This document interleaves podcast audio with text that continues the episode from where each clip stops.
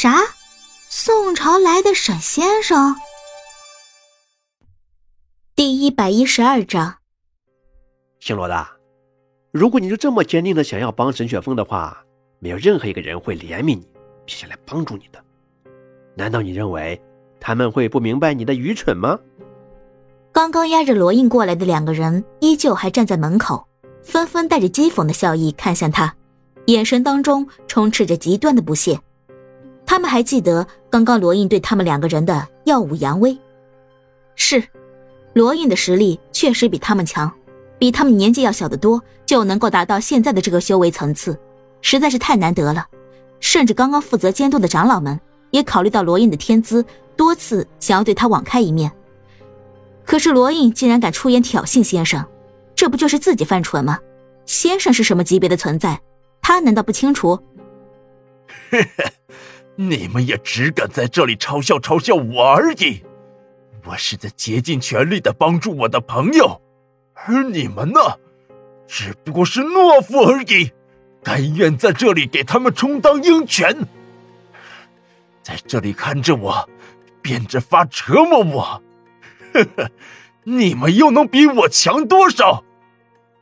罗印可以在身体状况上输给他们，但是绝对不能够接受自己会因为嘴巴比不过别人而落败。他罗印什么时候怕过和别人对骂了？就算是沈雪峰都不可能能够吵过他，更别提这两个王八蛋了。妈的，先生他们一行人是不清楚他在哪里的，反倒是这两个家伙修行的地方和罗印在的地方很近，平时抬头不见低头见的。罗印之前倒也确实没有想那么多，现在被他们关在这里，仔细想了想，不出意外的话，一定是这两个家伙出卖了自己。嘿嘿，罗隐，你都快死到临头了，竟然还敢骂我们？知不知道现在我们想让你哭你就得哭，想让你笑你就得给我们两个笑？中年男人叫骂着上前，他清楚罗隐现在已经没有办法动用任何法术来对付他们。狠狠的一拳砸在了罗印的肚子上，而年纪相对比较大的那个人也只是看着他，并没有阻拦什么。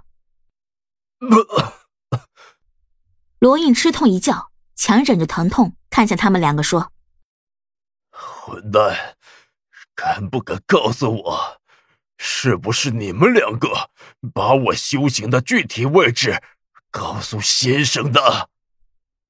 哼，当然了。先生主动询问了我们这件事儿，让我们设法探查到你的具体位置。哈哈，先生当时就很明确的说了，沈雪峰和叶明川的矛盾刻不容缓，我们必须立刻出发去解决这件事儿。中年人放荡的笑了起来，对于自己的好朋友取得的成绩，当然是十分得意。罗隐啊，罗隐，你平时就看不起我们两个修为不如你的家伙，当然也想不到我们两个会有机会把你陷入困境吧？嘿嘿，怎么样？这个世界上每一个人都要为自己的自大轻敌付出代价，即使是你罗隐，也不会有例外。该死的！我刚刚就应该想到，是你们两个出卖了我。可惜，可惜呀！原本定在今天出发，才会离开我的法阵。如果在法阵之内的话，倒也未必一定没有机会一搏。罗印在自己的茅草屋周围设下了防范敌人来袭的法阵，同时也是当初保障他能够为沈雪峰施法的保险。有那个法阵在的话，他的力量将会得到提升。即使同时面对先生在内的三个人，应该也有能力坚持一阵，而不至于像刚刚那样败得那么快。中年人和老者对视了一眼。开口笑道：“赢，你是不是想多了？说真的，罗爷，你是不是太看得起你自己了？先生是什么级别的存在？当年他以一己之力镇压四魔，以及我们内部的叛徒，手都不带软一下的，说杀就杀了。你竟然认为你有能力和先生抗衡？切，老爷，你的胆子也太肥了吧！”呵呵，不试一试看，怎么知道呢？有机会和我的偶像对战，当然也是我的荣耀。罗印自认为自己再一次成功的在嘴皮子上占据了上风，他可是一个从来不会主动在嘴上认输的人，在嘴上认输的人都是没用的人。偶像。两个人听到罗印给出的对先生的称呼，一下子有点疑惑和迷惘，不知道该怎么接下去了。老者心中不得不佩服外界盛传的罗印嘴炮威名。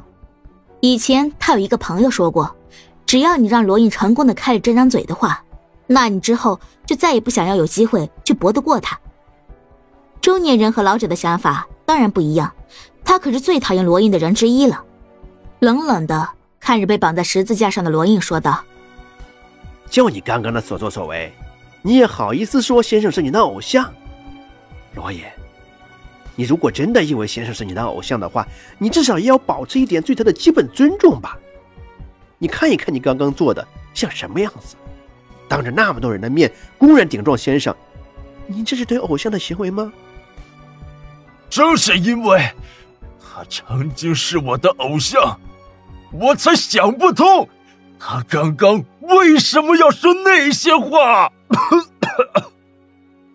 他居然，居然说要让我们把杨小兵交到叶明川手里，以此去避免我们和叶明川继续发生冲突。哈哈哈哈！这不是我的偶像会说出来的话。